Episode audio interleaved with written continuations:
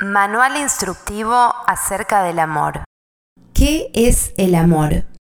Es como regar una planta que nunca va a ser tuya.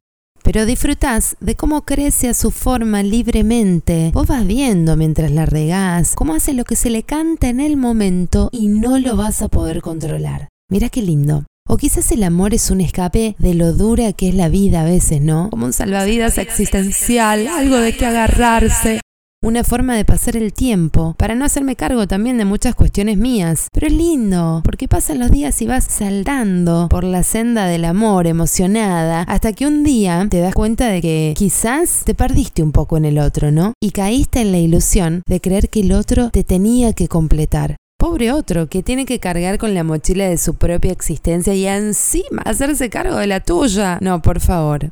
¿Para quién es el amor?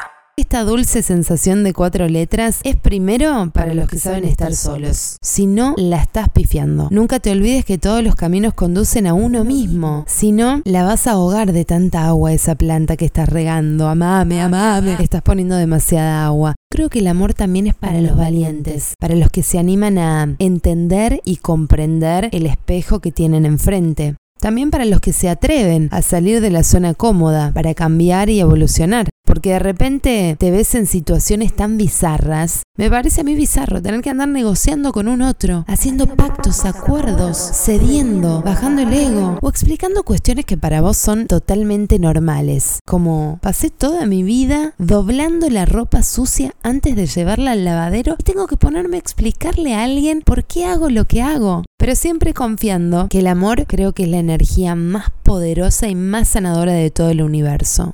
¿Cómo doy y recibo amor? Abrazando la sombra y las oscuridades del otro, te estás abrazando vos mismo. Y qué más lindo que tratarnos con amor.